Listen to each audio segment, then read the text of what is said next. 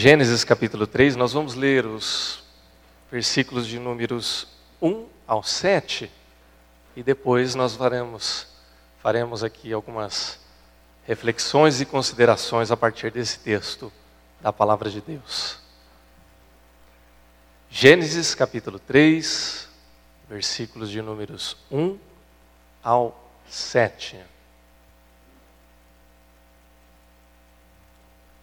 Amém, irmãos? Eu vou ler na tradução nova versão internacional, você pode acompanhar aí na sua Bíblia. Ora, a serpente era o mais astuto de todos os animais selvagens que o Senhor Deus tinha feito. E ela perguntou à mulher: Foi isto mesmo que Deus disse? Não comam de nenhum fruto das árvores do jardim? Respondeu a mulher à serpente: Podemos comer do fruto das árvores do jardim. Mas Deus disse: Não comam do fruto da árvore que está no meio do jardim, nem toquem nele, do contrário vocês morrerão. Disse a serpente à mulher: Certamente não morrerão. Deus sabe que no dia em que dele comerem, seus olhos se abrirão, e vocês serão como Deus, conhecedores do bem e do mal. Quando a mulher viu que a árvore parecia agradável ao paladar, era atraente aos olhos e, além disso, desejável para dela se obter discernimento, tomou do seu fruto, comeu e deu ao seu marido, que comeu também. Os olhos dos dois se abriram e perceberam que estavam nus. Então juntaram folhas de figueira para cobrir-se. Até aqui. Vamos orar? Senhor, nós estamos aqui diante da tua palavra e agora sobre ela e também sobre a tua presença nós te pedimos, em nome de Jesus, que o Senhor derrame a tua graça, a tua unção, a tua direção para tudo que vamos refletir, conversar e entender aqui nesta manhã conforme o teu querer e a tua palavra. Que seja ela que assim nos oriente com teu Santo Espírito e nos abençoe em nome de Jesus. Amém. Irmãos, ah, antes de refletir propriamente no texto da palavra de Deus, é, quero dizer que é uma satisfação, uma alegria poder retornar depois de um tempinho ausente aí, né? Ah, de férias, obviamente descansando, visitando a família. E é engraçado, né? Porque quando eu falo aqui de púlpito, nas aulas, que lá na nossa terra de origem é calor, você pode não acreditar, mas fez frio esses dias lá, viu? E bastante frio. Talvez não tanto quanto São Paulo, né? porque São Paulo é São Paulo, né? é frio desde sempre para o meu padrão, mas fez um tantinho de frio. Foi bom porque é, não tem época melhor do que as férias para a gente ficar debaixo das cobertas, né? Então, há virtude nisso também, e, e foi muito bom. Ah, por outro lado, a gente é distante, a gente fica um pouco ausente fisicamente, né, da vida da igreja, embora a gente não estava, eu fiquei um pouco afastado das redes sociais nesses dias, tem que desintoxicar um pouco também, né? Mas a gente acompanha as notícias pelo WhatsApp, pela, enfim, por tudo aquilo que está acontecendo. Então, mesmo distante, a gente acompanhou um pouco da vida da igreja.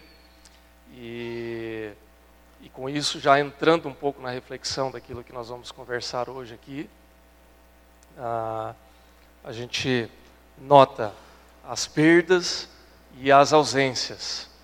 Na terça-feira, ou melhor, na quinta, terça-feira é o que a gente costuma fazer, mas dessa vez foi na quinta. Eu retornei na quarta, na quinta eu e o pastor Rafael tomamos aquele café abençoado cedo aqui. E, irmãos, dá muita conversa filosófica, viu? Ah, pastor também é cultura, viu, irmãos? Pode não acreditar, mas é.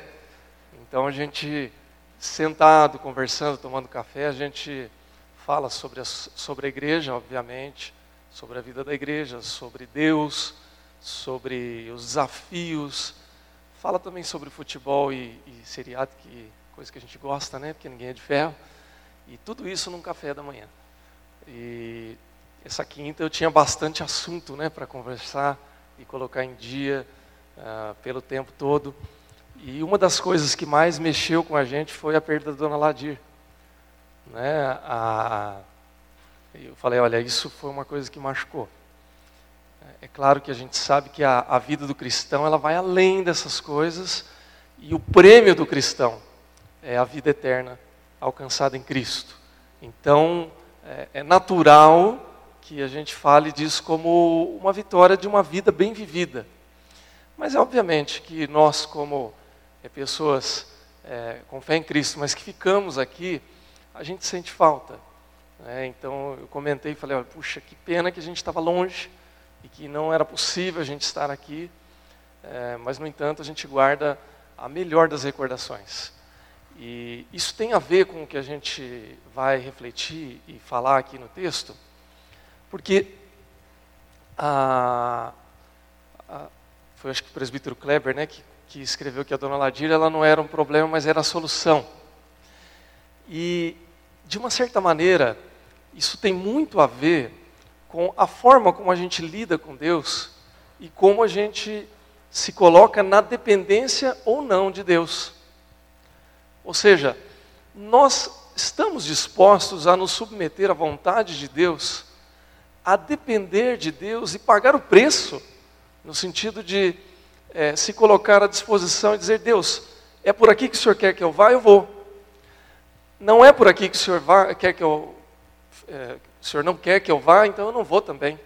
Eu vou permanecer, eu vou é, fazer a tua vontade e vou esperar que a minha vida seja suprida pelo Senhor.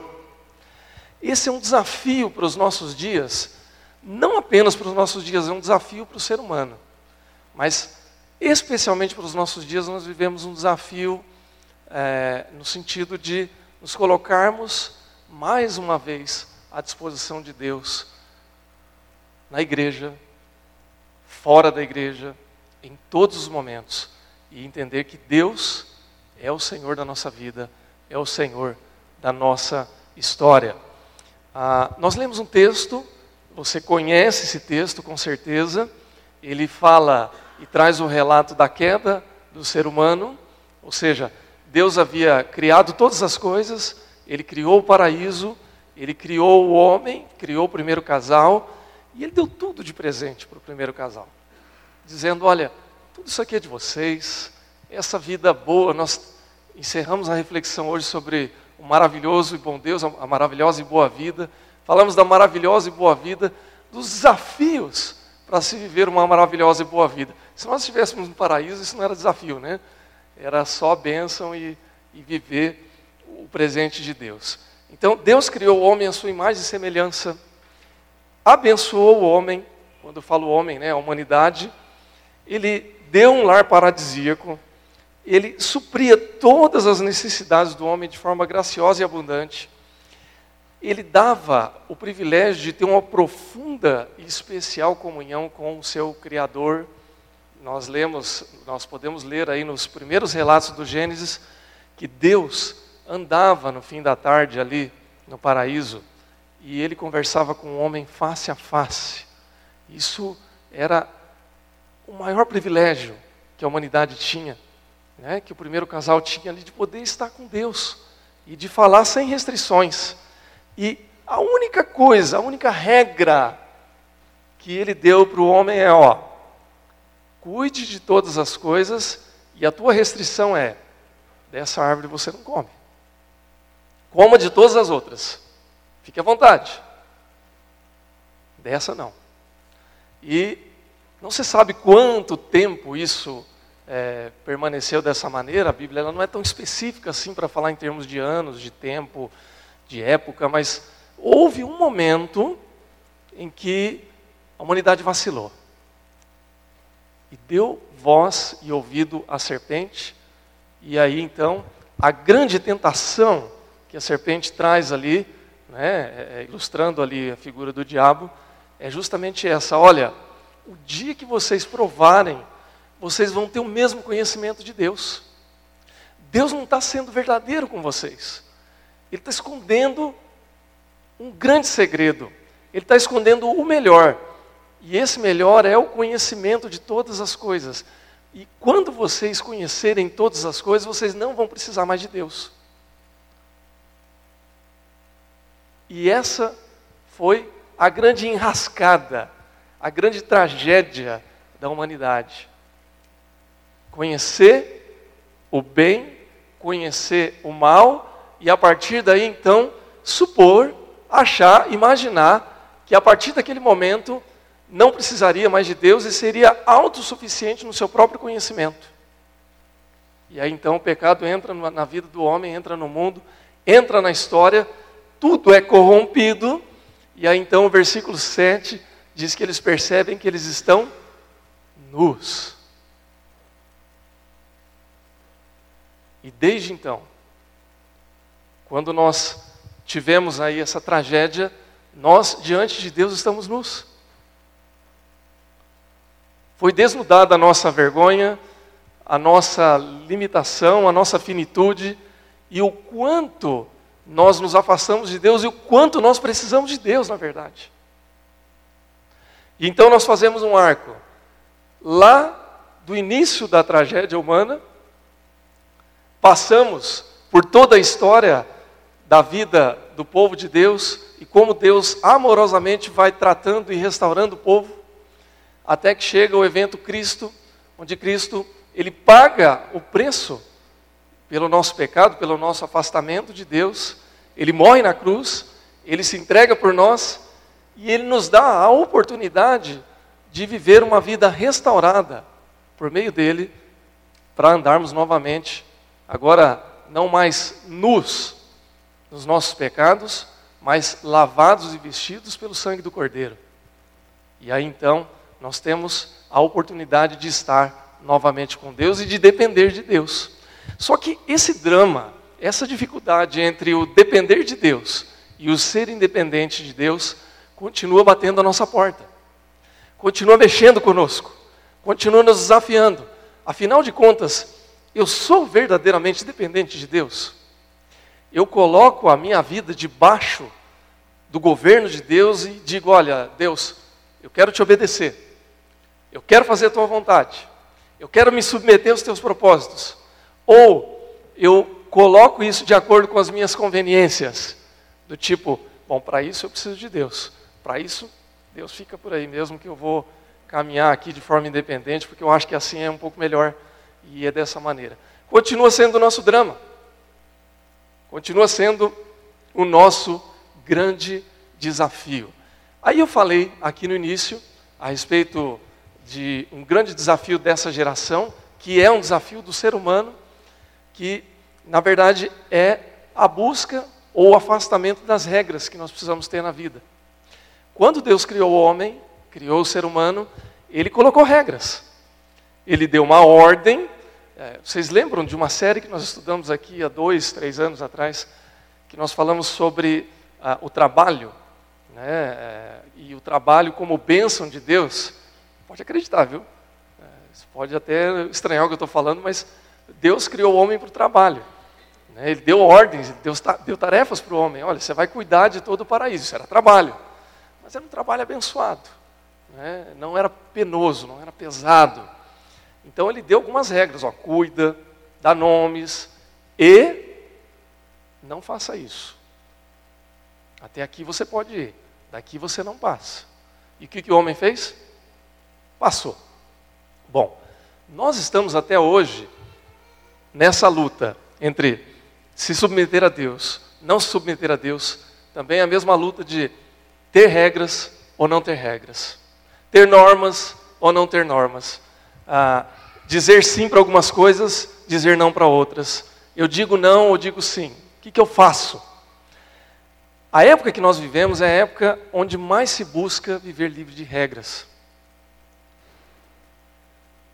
E esse é um problema, é uma dificuldade, especialmente para a geração mais jovem, porque ela já é pressionada a viver dessa maneira, mas também é um desafio para todos nós que estamos aqui. Essa é a nossa sociedade, não é a sociedade de uma geração só, é a sociedade de todos nós.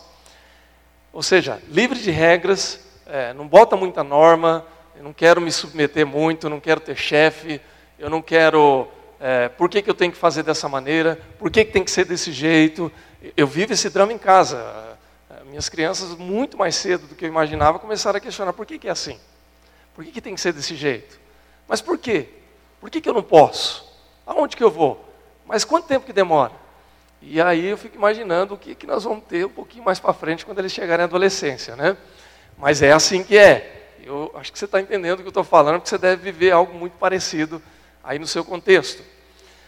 Mas ao mesmo tempo, é uma sociedade que busca algum tipo de estrutura para se manter. Ninguém vive sem estrutura. Ninguém vive sem regra. Ninguém vive sem alguma coisa para nortear a sua vida, mesmo que você não queira. De alguma forma ou de outra, você vai precisar disso na sua vida.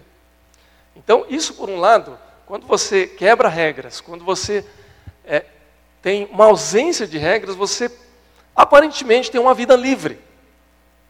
Então, ah, se eu não preciso, por exemplo, me submeter a um chefe, sei lá, hipoteticamente, então eu estou livre para tomar as minhas próprias decisões. Se eu não tenho hora para acordar, para comer, para fazer as coisas, então eu estou livre para fazer as coisas conforme a minha conveniência. Né? De férias eu quase alcancei isso, né? Estava brincando aqui da, da, coberta, acordar mais tarde e tal. Mas isso, isso é férias, irmãos, não é sempre assim, né? Isso é exceção da regra. Né? Mas por outro lado, isso a longo prazo gera insegurança. Quem não tem rotina, quem não tem norma, quem não tem regra, quem não tem alguém para prestar contas, acaba se tornando de certa maneira inseguro. Você quer criar um filho inseguro? Fala sim para tudo. Não põe regra. Não põe restrição, não fala não. Fala amém para tudo. Você vai ter um filho inseguro em casa. Porque ele não vai saber nortear suas decisões ao longo da vida. Então, esse é um problema. Isso, de uma certa maneira, acontece por quê? que, que nós estamos vivendo hoje, irmãos? Eu vou adiantar aqui e nós vamos apresentar algumas soluções. Primeiro, valor pessoal relativo. Vocês já repararam que hoje não tem mais certo e errado absoluto? Nós já falamos disso numa outra série, quando nós falamos sobre pós-modernidade, né? que é o momento que nós estamos vivendo. Ninguém quer regra absoluta para nada. Então, o que, é a verdade? O que, é pecado? O que, que é certo? Ah, depende. É certo para você, pode não ser certo para mim. É verdadeiro para você, pode não ser verdadeiro para mim. Então não tem certo ou errado absoluto. Entre aspas, tá? Nós cremos pela palavra de Deus que há. Mas, de uma maneira geral, dizem para aquele que é independente de Deus que não há. Então, ah, se não há certo e errado, toda regra é uma tentativa de exercer poder sobre o outro. Percebe? Se eu não tenho regra, se não tem verdade absoluta, se eu chegar dizendo, não, isso é verdade, alguém pode dizer assim, é verdade? Não. Você está querendo exercer a sua verdade sobre mim. Você está querendo exercer poder sobre mim. Se você for ler um pouquinho de filosofia pós-moderna, você vai entender um pouco melhor isso. Né? Microfísica do poder e outras coisas do tipo. E aí, qual a consequência? A consequência é que a gente começa a negar um pouco a sabedoria, ou bastante, a sabedoria prática do passado. Hoje na escola bíblica eu comentei que eu gosto de conversar com os mais velhos e com as gerações mais antigas para entender um pouco da história, entender um pouco das coisas como eram, porque isso é sabedoria antiga também. É, mas a nossa tendência, especialmente os mais jovens, e eu estou com uma perna aqui e outra ali, né, entre ser mais jovem e ser mais velho, é que a gente começa a negar um pouco ou se afastar um pouco da sabedoria do passado. Na adolescência isso é normal. Quando o adolescente ele começa a se afastar dos pais, é porque ele quer criar a identidade dele. Né? Ok, isso vai passar. Há esperança, viu, irmãos? Isso passa. Né? Esperamos, né? Tem gente que está vivendo a adolescência até os 30 anos, mas uma hora vai ter que passar. Mas o fato é que a gente começa a se afastar um pouco da sabedoria antiga. Eu me lembro numa outra, outras férias, não essa agora, que eu estava com um pelinho encravado na barriga.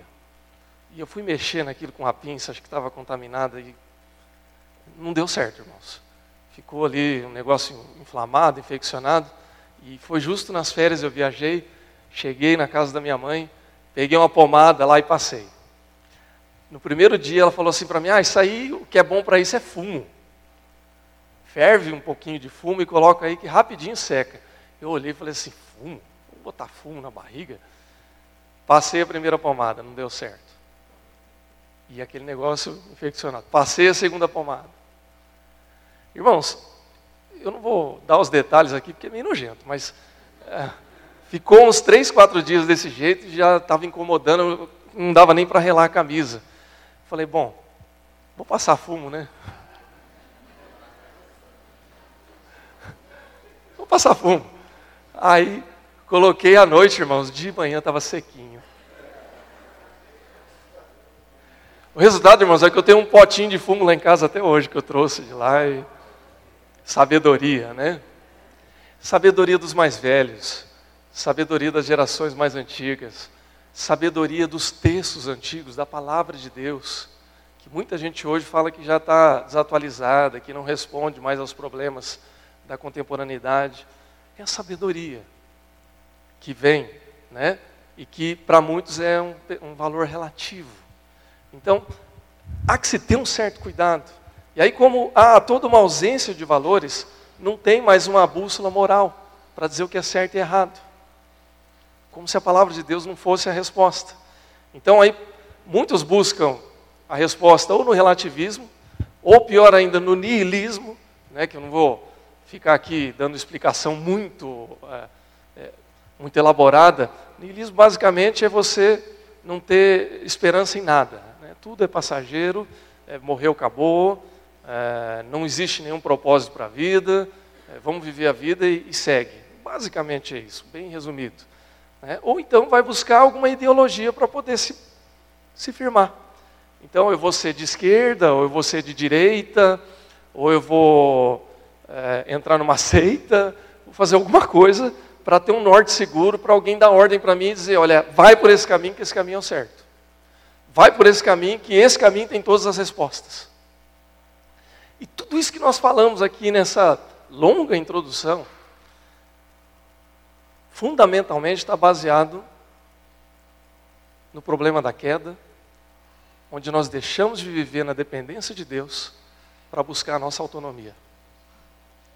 E aí toda vez que a gente busca a nossa autonomia, que a gente acha que a gente é independente de Deus, a gente quebra a cara.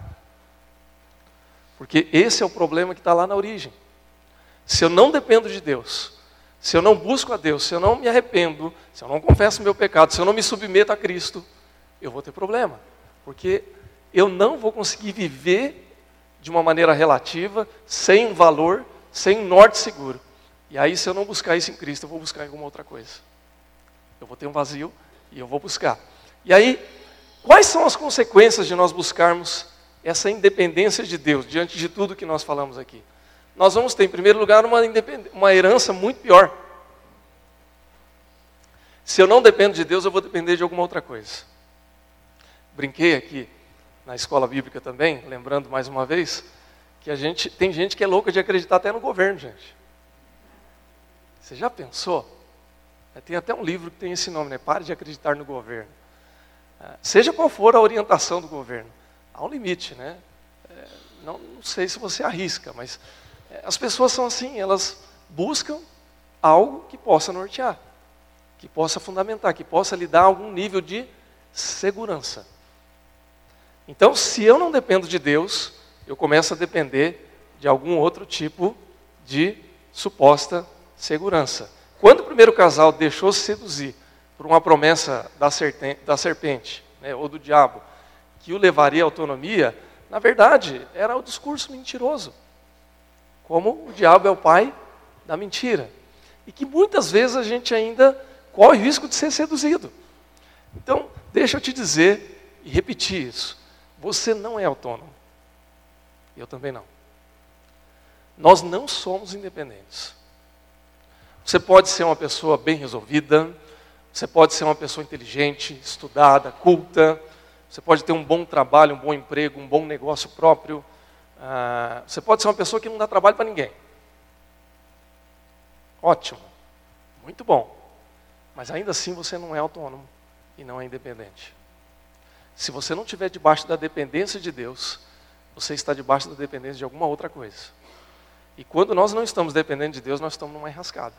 Porque qualquer outra coisa que não seja Deus, ela tem o seu limite. E ela cedo ou tarde vai te decepcionar. Cedo ou tarde ela não vai suprir alguma necessidade sua. Cedo ou tarde ela vai te gerar algum problema. Pode ser mais cedo do que você imagina ainda. Então, esse é um primeiro aspecto. E aí você vai ficar numa enrascada. Eu disse que isso é um problema histórico, que isso não é um problema dessa geração, e é bom repetir isso, senão gente, alguém pode achar que problema está na molecada mais nova. E não é. Não é. O problema, na verdade, é que isso se tornou uma coisa aguda. E se chegou nesse ponto, chegou por conta também da culpa das gerações anteriores. Então, todo mundo tem culpa nesse negócio. Esse é um problema do ser humano. Isso é cíclico, irmãos. Ao longo da história, a gente tem passado por uma roda gigante. Né? Uma hora está aqui embaixo, outra hora está lá em cima. E enquanto o homem não se submete à vontade de Deus, ele vive esse sofrimento. Ah, tem uma resposta teológica, um grande teólogo do século XX chamado Paul Tillich, ele falava que nós tínhamos, passávamos por três eras distintas, por momentos distintos ao longo da história em diversas sociedades. Ele falava de autonomia, heteronomia e teonomia. Vou traduzir isso em linguagem simples. Ele dizia o seguinte: que uma cultura, quando ela se torna muito secular, muito afastada de Deus, ela vira uma cultura autônoma, entre aspas, tá? Autonomia no sentido de buscar autonomia, de não depender de Deus. Então, por exemplo, quando surgiu a Revolução Científica do século XVII, Renascimento, Iluminismo, aparecimento das ciências humanas no século XIX, era um tempo de, de busca de autonomia. O que, que acontecia nesse tempo? As pessoas diziam assim, ó, não precisa mais de Deus. Deus não tem a resposta para todas as coisas. Deus não é mais a solução. É claro que não era todo mundo que pensava assim, mas culturalmente se pensava dessa maneira. Então era a busca de uma cultura autônoma. Isso aconteceu até nos anos 60. Nos anos 60 tinha uma teologia que era a teologia da moda, que era a teologia da morte de Deus. Não é que Deus tinha morrido, mas é que Deus aparentemente não ia responder mais as coisas do ser humano, as necessidades, por quê? Porque a ciência suplantou tudo. Isso depois se provou uma grande mentira. Tillich também falava do conceito de heteronomia, que era o oposto da autonomia. O que era a heteronomia? Era você chegar a um tempo onde tudo era respondido a respeito do sagrado, do transcendente de Deus. O problema dessa resposta é que na prática não era Deus, era o ser humano falando em nome de Deus.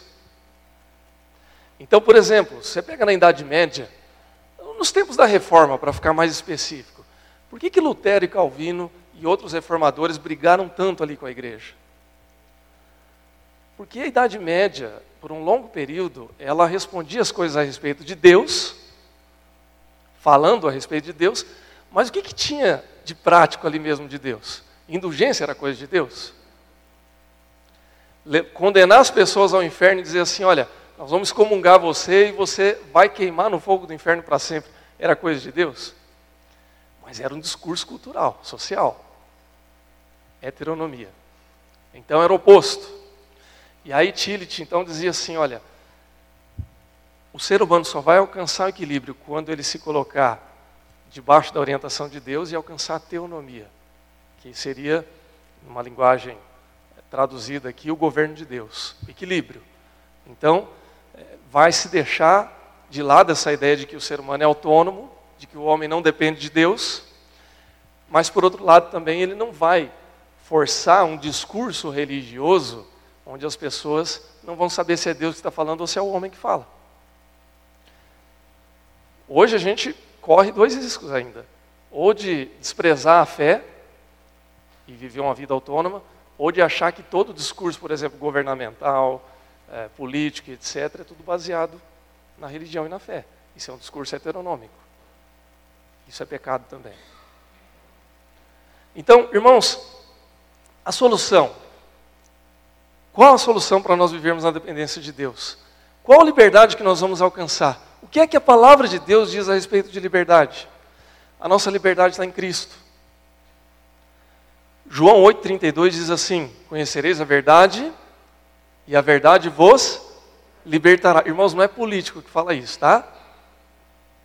É a palavra de Deus. Faça a reflexão que você quiser, tá bom? Mas lembre-se, isso é palavra de Deus.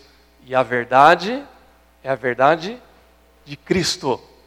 Não é verdade cultural, não é verdade política, não é verdade social, é verdade da palavra de Deus. Então nós somos livres em Cristo. João 8,36 diz: Se, pois, o Filho vos libertar, o Filho, o Filho, Jesus Cristo nos libertar, verdadeiramente sereis livres. Então não é liberdade financeira, não é liberdade política, não é liberdade de ter opinião, é a liberdade que Cristo nos dá. É, é a liberdade para o destino que Deus reservou para a gente. E isso só é possível quando nós somos livres do pecado, quando nós nos submetemos à vontade de Deus, quando nós aceitamos que, mesmo que a nossa vida tenha uma dose de angústia, de sofrimento, de dificuldade, de adversidade, ainda assim Deus está conosco. Deus não esqueceu da gente. Deus não virou as costas para nós. Irmãos, se fosse eu o Criador, se fosse eu, o Criador do paraíso e do homem, eu tinha resolvido facilmente isso. Afogava os dois e colocava dois novos ali. Não é? Olha o trabalho que está dando hoje, irmãos. Mas Deus é bom. Deus não sou, eu não sou Deus, graças. Né? Mas não é. Era muito mais fácil. Ó, zera, vamos formatar aqui o computador, vamos começar de novo. Deus é amor. Deus teve compaixão e misericórdia do primeiro casal. E ele cuidou do primeiro casal. Caim fez bobagem e Deus protegeu Caim. Olha quem é esse Deus. Bobagem é eufemismo, né? Ele assassinou o irmão. O povo de Israel desobedecia a Deus e Deus tinha compaixão. Ele disciplinava, mas ele corrigia e salvava. O povo negou Jesus na cruz e Jesus morreu por esse povo. Então, quando a gente se submete ao governo de Deus, a gente se torna verdadeiramente livre. E se eu sou livre em Cristo, eu posso então confiar no governo de Deus na minha vida. O apóstolo Paulo, lá em 2 Coríntios, capítulo 12, versículo 9, ele fala a respeito de uma resposta de Deus. Quando ele está ali orando e pedindo para que Deus tire o espinho na carne dele, e aí então ele disse: A minha graça te basta, porque o meu poder se aperfeiçoa na fraqueza. De boa vontade, pois, me gloriarei nas minhas fraquezas, para que em mim habite o poder de Cristo. Uma das grandes dificuldades que a gente tem de submeter à vontade de Deus é o sofrimento. Porque quando está tudo muito bom, a gente fala, ah, Deus, é, Deus é comigo. É, Deus está cuidando de mim. Está dando tudo certo. Mas quando as coisas começam a dar errado, então a gente começa a falar assim, ó, Deus não está dando conta, é melhor eu fazer do meu jeito. Tolo, né? Que bobagem, né? Isso é mais uma razão pela qual né, a gente não é Deus. Graças a Deus por isso. Então Deus cuida da gente, mas a gente precisa aprender a confiar. E por fim, firmar-se na palavra de Deus. Provérbios 3, 1 e 2 diz: Filho meu, não te esqueças dos meus ensinos, e o teu coração guarde os meus mandamentos, porque eles aumentarão seus dias e acrescentarão anos de vida e paz. Então, irmãos e irmãs, qual a resposta para os dias que nós estamos vivendo hoje? Qual a resposta para o desafio da relatividade da verdade, da ausência de regras, da ausência de autoridades? O desafio, irmãos, e a resposta, na verdade, é buscar a dependência contínua de Deus. Deus continua sendo a resposta em Cristo. Deus é o Senhor da nossa vida. Deus é o Senhor da sua vida. Se nós nos apegarmos em Cristo, deixarmos que Ele dirija a nossa vida, que nós possamos confiar no governo de Deus, que nós tenhamos aí a disciplina de nos firmarmos e conhecermos a palavra de Deus, que está revelada na Bíblia. Então, nós vamos ter um caminho seguro. E eu creio, em nome de Jesus, que essa continua sendo a resposta para a nossa sociedade, para a nossa família, para a nossa comunidade, que esse seja um repensar mesmo. E eu acho que urge o tempo em que isso precisa acontecer. Em nome de Jesus. Amém? Que Deus abençoe a sua vida. Que você não se deixe enganar pela voz da serpente. Que você não se deixe seduzir pela sua independência suposta. Que você dependa de Jesus. Você dependa de Cristo. E essa é a resposta de Deus para todos nós. Que Deus te abençoe. Feche seus olhos e vamos orar.